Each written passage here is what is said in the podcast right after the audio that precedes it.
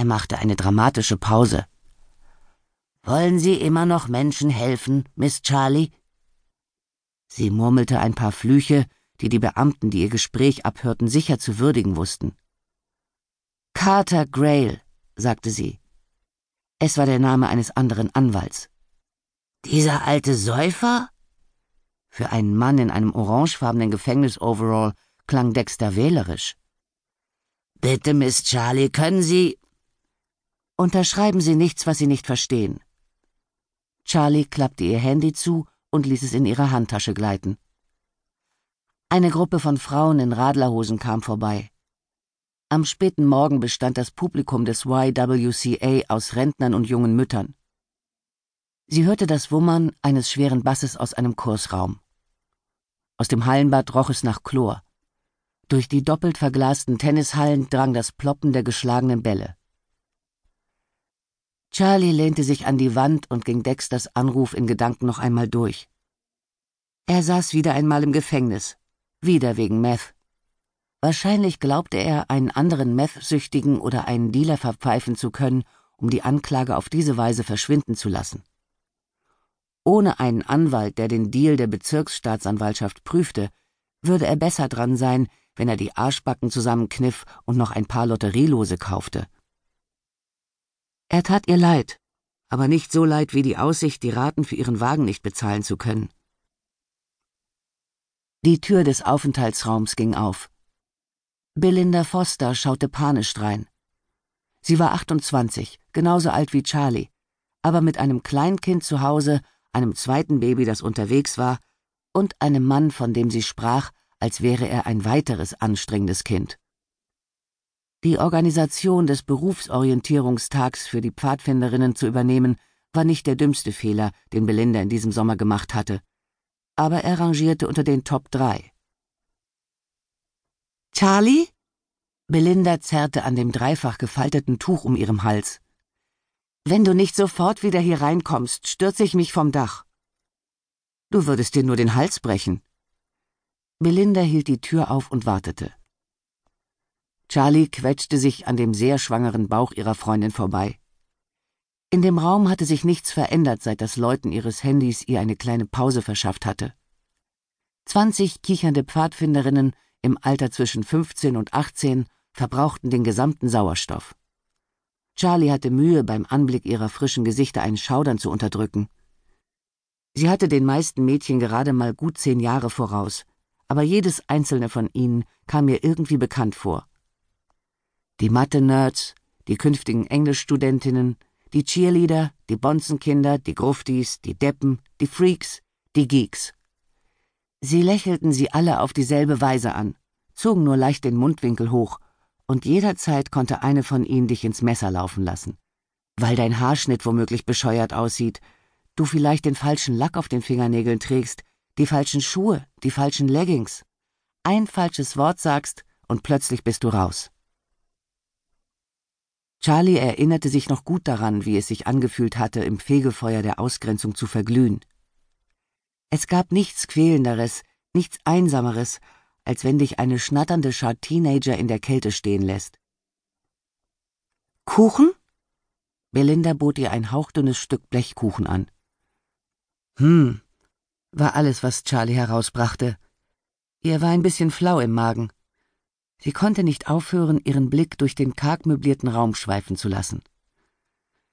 Die Mädchen waren alle auf eine Weise jung, schlank und schön, die Charlie nicht so recht schätzen konnte, solange sie sich unter ihnen aufhielt. Kurze Miniröcke, eng sitzende T-Shirts und Blusen, die einen Knopf zu weit geöffnet waren. Sie wirkten so erschreckend selbstsicher. Sie strichen ihre langen blondierten Haare über die Schulter zurück, wenn sie lachten. Sie kniffen die fachkundig geschminkten Augen zusammen, wenn sie einer Geschichte lauschten. Schiefsitzende Schärpen, offenstehende Westen. Manche dieser Mädchen verstießen massiv gegen den Dresscode der Pfadfinderinnen. Ich weiß gar nicht mehr, worüber wir gesprochen haben, als wir in ihrem Alter waren, sagte Charlie. Darüber, dass die Culpepper-Mädels allesamt Miststücke sind. Charlie zuckte beim Namen ihrer Quälgeister zusammen. Sie nahm den Teller von Belinda entgegen, aber nur damit ihre Hände etwas zu tun hatten. Warum stellt mir keine von Ihnen eine Frage? Wir haben auch keine Fragen gestellt, sagte Belinda, und Charlie bedauerte augenblicklich, dass sie all die Karrierefrauen ignoriert hatte, die bei ihren Pfadfindertreffen gesprochen hatten. Sie waren ihr alle so alt vorgekommen. Charlie war nicht alt. Sie hatte immer noch ihre Schärpe voller Abzeichen irgendwo zu Hause in einem Schrank. Sie war eine ausgezeichnete Anwältin. Sie war mit einem anbetungswürdigen Typ verheiratet. Sie war in absoluter Bestform. Diese Mädchen müssten sie fantastisch finden. Sie müssten sie überhäufen mit Fragen danach, wie sie nur so cool werden konnte, statt in ihren kleinen Klicken zu kichern und wahrscheinlich zu besprechen, wie viel Schweineblut sie in den Eimer geben sollten, den sie ihr über den Kopf schütten würden. Unglaublich, wie viel Make-up sie tragen, sagte Belinda. Meine Mutter hat mir fast die Augen aus dem Gesicht geschrubbt, wenn ich nur versucht habe, mich mit Wimperntusche aus dem Haus zu schleichen.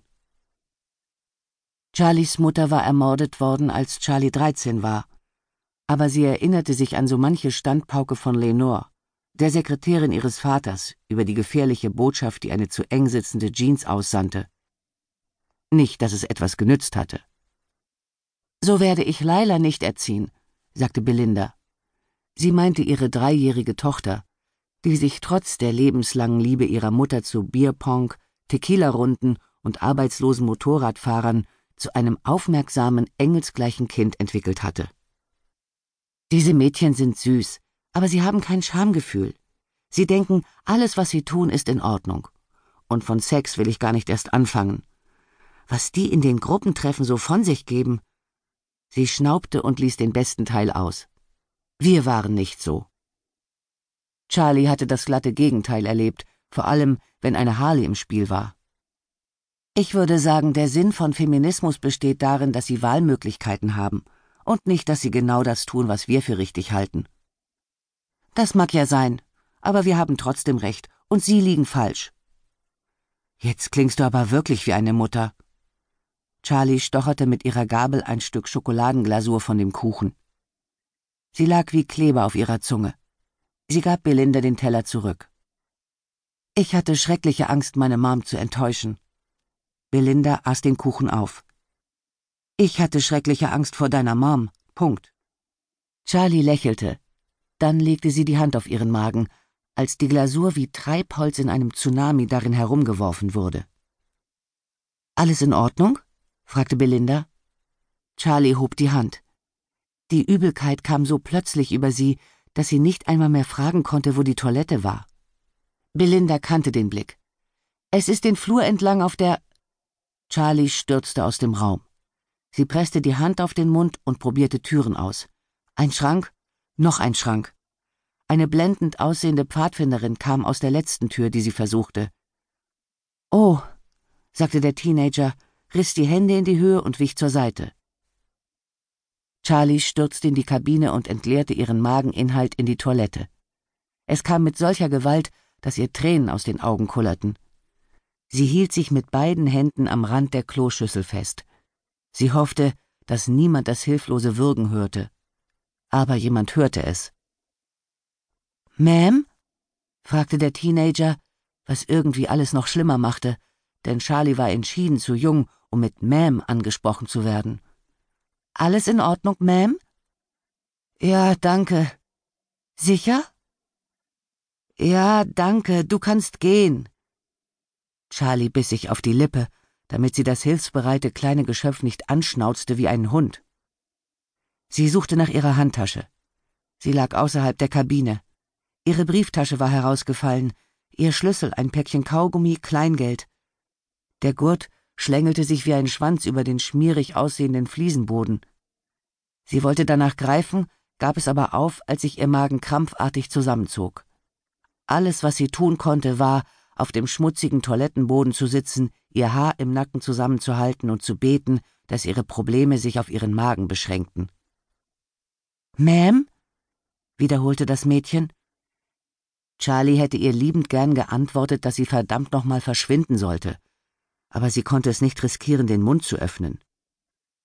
Mit geschlossenen Augen wartete sie, horchte auf die Stille und hoffte inständig, dass das Mädchen endlich verschwinden würde. Stattdessen wurde der Wasserhahn aufgedreht. Der Strahl ergoss sich in das Waschbecken.